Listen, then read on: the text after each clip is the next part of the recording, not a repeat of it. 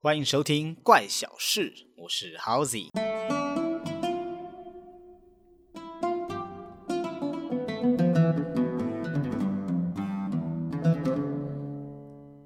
在欧美国家的历史上面是有十天是不存在的。那这个不存在的日期呢，是西元一五八二年的十月五号到十月十四号。大家现在可以拿出你自己的手机来验证一下，打开行事历，慢慢的往前滑到一五八二年的十月，然后点进去看看。不过呢，因为差了四百多年，所以要滑非常久。所以呢，如果你懒得滑的话呢，可以到怪小事的粉丝专业去看看哦。我已经把那个月份的截图呢抛在我的粉丝页上面了。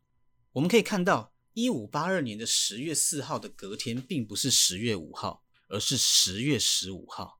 那这到底是怎么回事呢？背后难道有什么阴谋吗？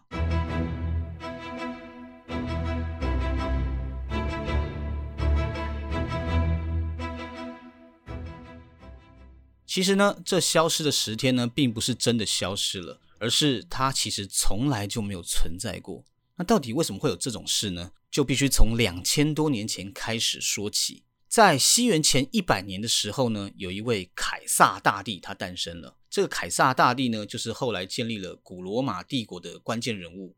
那当时呢，凯撒大帝他推行了一个历法，叫做儒略历。这个儒略历的算法呢，就是三平一闰，只要每个能被四整除的年份呢，就算是闰年要多一天。所以闰年的二月会有二十九天，而不是闰年的叫做平年，平年就只有二十八天。按照这样算起来的话，儒略历的平均回归年就是一年有三百六十五点二五天。而所谓的平均回归年呢，就是地球绕太阳一圈所需要的时间哦。但是呢，随着科技的进步哦，后来的科学家已经算出，其实正确的平均回归年大概是三百六十五点二四二二天。也就是说呢，如果你使用儒略历去计算历法的话，一年呢，跟真实的平均回归年会相差零点零零七八天。A few moments later，零点零零七八天是多久？答案是十一分十四秒。所以呢，在儒略历推行了一千多年之后，这十一分十四秒的误差已经累积到了十天。可能现代人对于日期差十天，好像也不会有什么太大的感受。但是因为当年凯撒大帝啊，他除了推行这个儒略历之外，他还亲自制定了一套叫做朱利安历法。那这个历法呢，就相当于是中国的农民历，里面呢有清楚的规定，几月几号是春分，几月几号是秋收，农民呢需要在几月几号的时候播种，几月几号的时候收割。但是隔了一千多年之后，现实中的气节已经跟朱利安历法差了十天，所以。农民如果按照朱利安历法去工作的话，就等于是在错误的时间耕作，这就导致农民的收成呢一年比一年还要差。OK，这个时候时任的罗马主教教皇格利高利十三世，他决定要来解决这个已经累积了千年的问题。他就召集了当时最厉害的天文学家、数学家、科学家，他们一起制作出了一套新的历法。这个历法呢，就以这个格利高利教皇的名字呢来命名，就叫做格利高利历，简称高利历。这个高利历呢，也就是我们沿用至今天的历法。我们现在用的都是高利历，而旧的儒略历呢，它平均是一百多年会误差一天。新的高利历呢？其实与真实的平均回归年还是有误差，但是它是要三千三百三十三年才会误差接近一天，所以已经非常精准了。好的，那新的历法是制定出来了，但是现实中日期误差了十天还是没有解决。其实呢，当时教皇有想过各种方式要解决，最后呢，还是用这种最笨、最简单又最粗暴的方式，直接从日期上抹去了十天。而每周七天制的规则就完全不动，所以十月四号是星期四，隔一天直接过十月十五号，也就是星期五。这样一来呢，所有农民的问题就得到了解决了。从此呢，西方的国家的历史呢也就少了十天了。那我为什么要说是西方国家的历史少十天呢？那是因为其实过去大部分东方国家使用的历法呢，是中国的农历，而农历的算法呢，相对儒略历来说是科学了许多，所以东方的国家并没有出现日期中断的历史。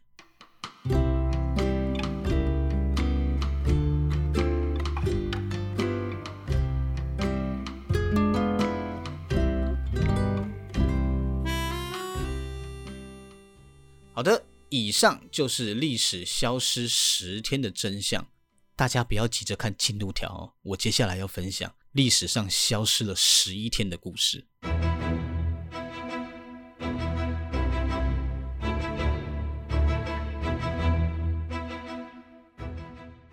故事要说回格力高利教皇。其实当时教皇呢，他在推行高利历的时候呢，因为他本人是罗马主教的教皇的关系，也就是教宗，他的地位是颇高的。那跟进使用高利历的欧洲国家就不是少数。但是如果是信奉不同宗教的国家就不买单了。比如说英国，当时英国非常排斥使用他国推行的这种宗教历法，所以呢，他们一直都使用儒略历，但只撑了一百七十年，因为实在是不方便。你的日期跟其他国家不一样，还会影响外交，所以呢，一直到了一七五二年，他才在自己的国家的日历上呢也抹去了一段时间，所以英国呢也有一段消失的历史。那因为呢是又经过了一百七十年，所以误差呢又多累积了一天。当时的英国呢总共抹去的时间呢是十一天，他们的日期是在一七五二年的九月二号。隔一天，直接跳到一七五二年的九月十四号。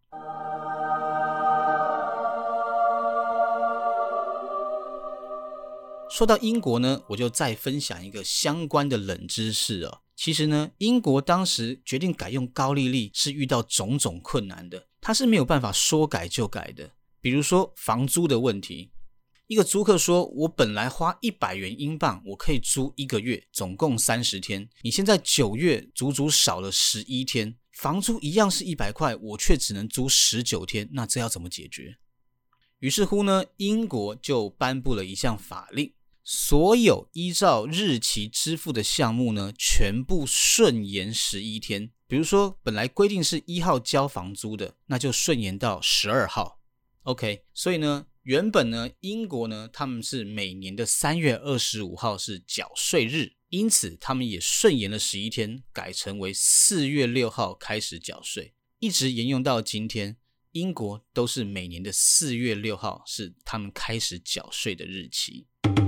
好，最后来说一下高利率跟儒略历到底有什么不同？其实它们基本上是相同的，都是三平一闰，都是只要能够被四整除的年份都算是闰年。只是呢，高利率呢它多了一条规则，这条规则是这样说的：只要呢可以被一百整除，但不能被四百整除的年份算是平年。A few moments later，哦，这句话我直接举个例子啊，比如说西元二一零零年。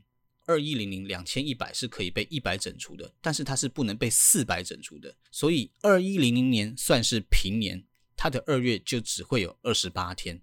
有兴趣的朋友呢，可以打开行事历，滑到二一零零年去验证一下哦。